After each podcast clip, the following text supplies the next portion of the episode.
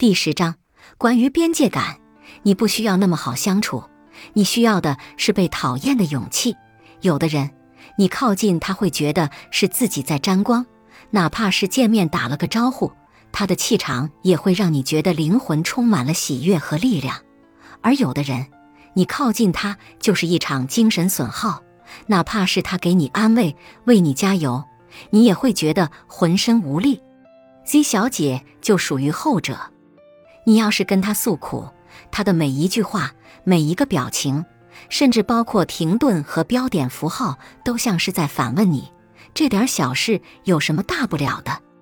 你在朋友圈里说害怕考驾照，他就留言道：“不就是打方向盘吗？世界上还有比这更容易的事。”你跟同事抱怨工作的难处，他就会插进来说：“这点苦你就受不了了？以后让你加班。”对客户点头哈腰，你哭都哭不出来。说完还会再补一刀。我看你也不忙啊。你跟男朋友吵架了，气得直抹眼泪，他却说没结婚之前的吵架都是过家家。说完还会语重心长的加一句：“哎，你还是年轻，经历的太少了。”你近期感觉压力山大，就表现的有点儿气压低。他就会没头没尾的评价说：“你这就是富贵病，纯粹是闲的。要真忙起来，看你还有没有时间去想这些乱七八糟的东西。”乍一听好像勾句在理，但细一品，却发现句句都让人想把他的嘴巴撕成拖把碎布。难怪有人在群里直接问他：“你信不信，我一脱鞋能把你的医保卡赡欠费？”成年人的边界感是一种点到为止的默契。如果我说我在忙，你就不要多问忙什么；如果我说我在吃饭，你就不要追问跟谁吃饭。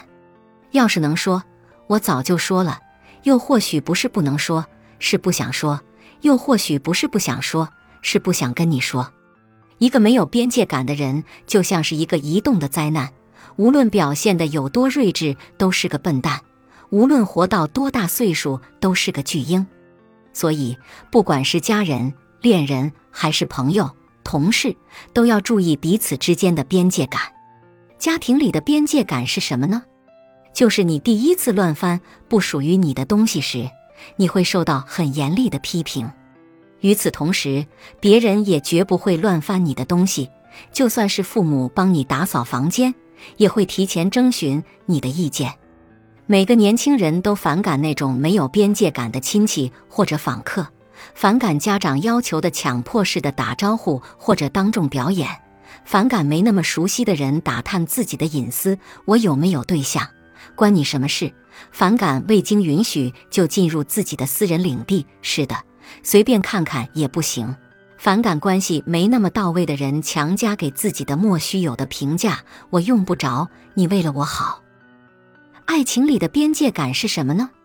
就是即使双方怀揣十足的真诚，也能顾及对方的感受，不刻意强调忠诚，不过度强调责任，而是很明白自己与其他异性的分寸感，就是另一半的安全感，就是双方既能彼此惦记，也能留足距离，给男性以冷却的空间，给女性以聆听的耳朵。